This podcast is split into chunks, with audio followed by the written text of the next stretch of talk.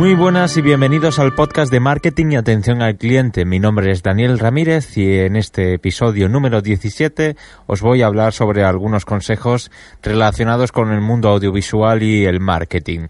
Actualmente os tengo que contar que, que yo trabajo, colaboro, no sé cómo, cómo catalogarlo, pero eh, estoy en, en, continuo contacto con, con, una productora junto a un compañero, Carlos Castro, y se llama Producciones Asar Medios. Bueno, pues a raíz de de un artículo que, escribí hace unos días para ir trabajando el posicionamiento, el SEO de, la página web, se me planteó la, la necesidad de, de, describir un proceso que suele ocurrir, eh, que debería ocurrir ¿no? en las empresas que se dediquen al sector audiovisual.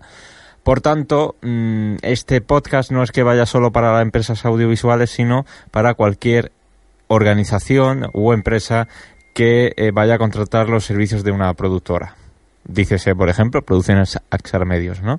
Pues yo lo hice con el objetivo de facilitar, ¿no? El qué se tiene que hacer antes, qué se tiene que hacer durante y después de un rodaje, una producción audiovisual.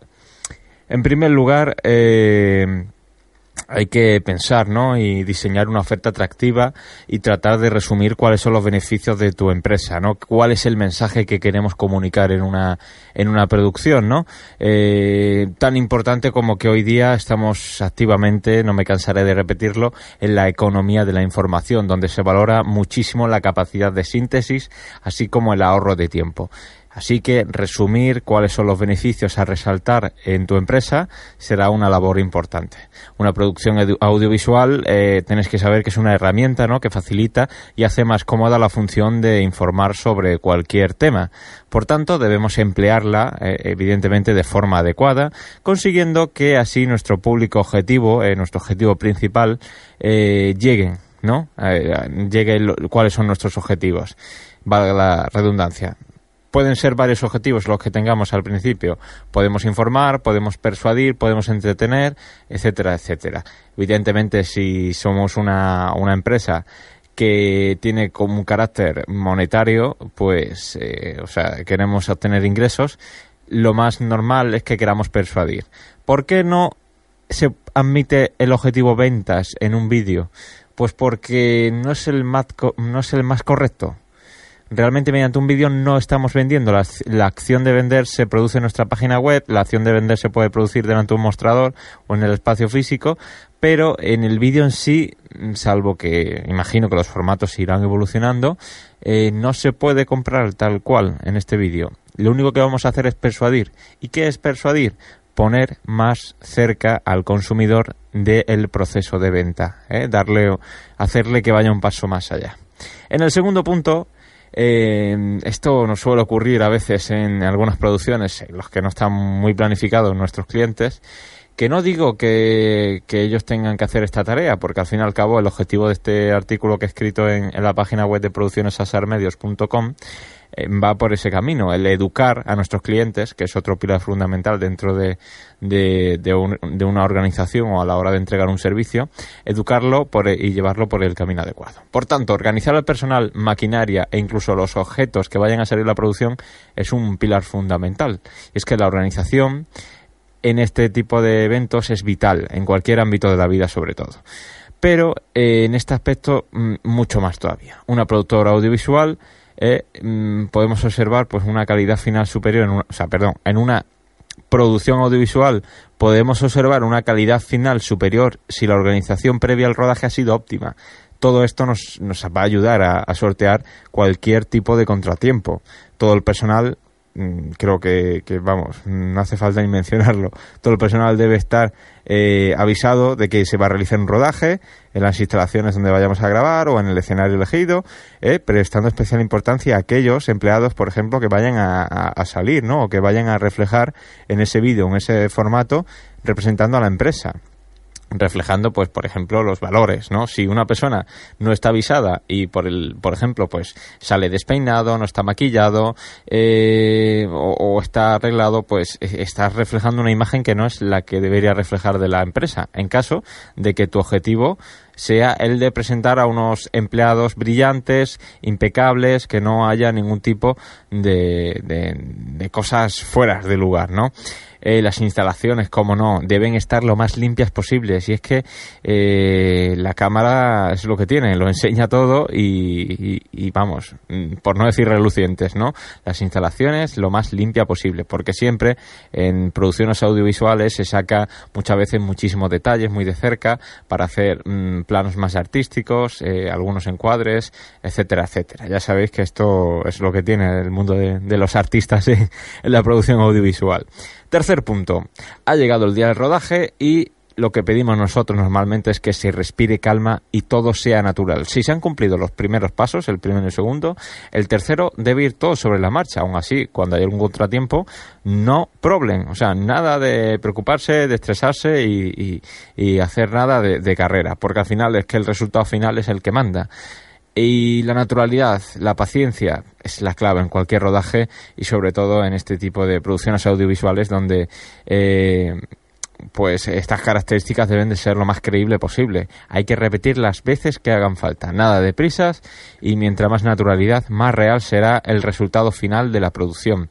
Eh, muchos clientes nos dicen que no saben actuar, que no es lo suyo, eh, eso de interpretar y pues nuestra respuesta es bien sencilla eh, es que desempeñe su función tal y como lo hacen en su actividad cotidiana dentro de la empresa.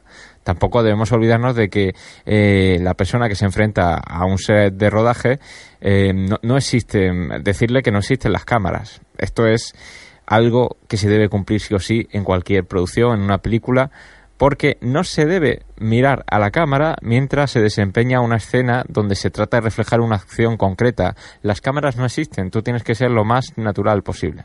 Por último, durante el rodaje, pues debe respirarse calma y mucha paciencia, ya que cualquier escena que se haya grabado mal, porque es que los productores audiovisuales tampoco somos unos máquinas, ni somos súper perfectos, ni somos Steven Spielberg, ni nada por el, por el estilo, las máquinas fallan también a veces, pues se puede, se, puede o se debe repetir sobre todo cuando algo no ha quedado del todo convincente. Hay que ser muy perfeccionistas y todo esto con el afán de que el resultado, la calidad, pues sea lo, más óptima posible.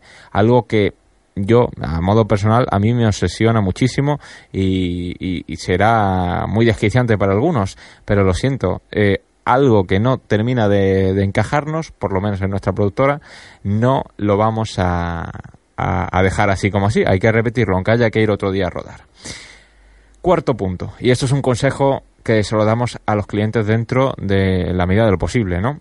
Porque es muy bonito organizar, tener un producto maravilloso, un servicio genial, que el rodaje quede espectacular, pero que se quede en ello. O sea, nosotros entregamos, por ejemplo, el formato final y eh, lo que lo que queda ahí, ese trabajo, tiene que tener algo, ¿no? Tiene que tener una comunicación. Tal vez la palabra sea difusión.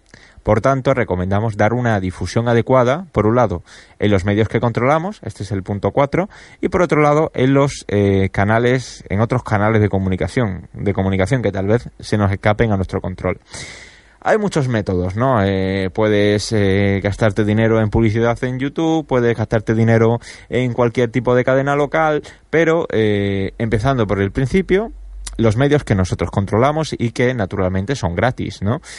Toda difusión es poca, ¿no? Principalmente recomendamos a nuestros clientes que se creen un canal de YouTube, pero no un canal eh, personal, o sea, lo más eh, correcto posible, con el nombre de la empresa, que esté con la descripción adecuada y todo eh, medido al milímetro. Eh, en YouTube no es por nada, sino dependiendo, hombre, si eres un muy profesional de, la imagen y del sonido, tal vez te tienes que plantear otros canales más especializados, tipo Vimeo y tal. Pero YouTube, bueno, pues para cualquier, para el resto de los mortales, eh, se trata de una red social muy completa que está extendida en cuanto a número de usuarios y además nos permite lo que nosotros necesitamos, la inserción de nuestro vídeo en diferentes lugares de la red sin perder la calidad del formato. Por ejemplo, Vimeo, cuando tú insertas un, un vídeo de su plataforma en cualquier foro, en cualquier red social o en otra página, si no has pagado el premium de Vimeo, no te deja usar la opción HD si está insertado, tienes que verlo en la plataforma. Y eso, pues, dentro de lo que cabe, se aleja de la calidad que estamos buscando, del resultado final. Así que nosotros nos decantamos siempre por YouTube, por comodidad, porque es la herramienta más completa y donde existen multitud de usuarios. Eh, principalmente cuando subimos el, la pieza audiovisual a nuestro a nuestro canal de YouTube de empresa, ojo, no personal, eh, lo que tenemos que hacer es darle un título adecuado, una descripción lo suficientemente útil para aclarar algunos aspectos del mismo. Y al final de la descripción eh, también eh, poner nuestra dirección web. Esto no se nos puede olvidar. Eso es lo que es la descripción. Y el título, perdón, que se me, se me ha bailado un poco el, el guion. el título debe ser algo sencillo, pero ojo, también tiene que estar en relación con la temática del vídeo y con las palabras claves. Y aquí es donde viene lo que se le da muchísima importancia en SEO, se le da mucha importancia a la hora de, difundir cualquier contenido. No debemos olvidarnos de esas palabras claves porque nos ayudan a posicionar el contenido. Tienen que guardar alguna relación con el título, ¿eh? aquí es donde viene en juego el nombre del título, y contener por lo menos al menos dos palabras que estén en dicho título y en la descripción también. Eh, ya las palabras que elijamos dependerá de, nuestros objetivos respecto a, la segmentación del público al que deseemos llegar. Por último, eh, no nos podemos olvidar de, una buena estrategia integrada de comunicación o la estrategia integrada de, marketing, la IMC, ¿no? por sus siglas en, inglés. Eh, nos va a ayudar a mantener un correcto posicionamiento de marca y una estrategia corporativa, porque con esto conseguimos que se proyecten nuestros valores de empresa, de confianza y preocupada por su imagen en general corporativa y sobre todo en Internet, que es el, canal en el que estamos trabajando. Y con esto, mm, sobre todo debiendo estar siempre eh, actualizados, eh, dependiendo de la campaña. Es evidente que no vamos a tirarnos un, con un vídeo cuatro años, porque eh, nuestros servicios habrán evolucionado, los métodos, las calidades, todo habrá evolucionado y pues puede aparentar que somos una empresa dejada, que, que, tiene mucho desfase en cuanto a su imagen en, Internet. Y por último, el último punto y quinto, punto y último, difusión en otros canales de comunicación.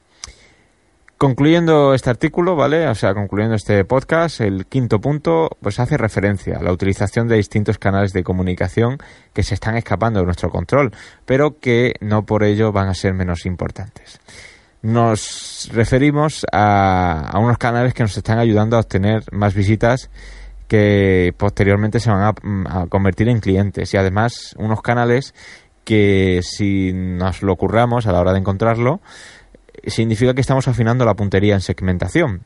¿Por qué? Pues porque hay multitud de foros que están muy especializados en nuestra materia eh, en nuestra actividad, en grupos en redes sociales eh, y todo esto tiene que ver algo con nuestro sector.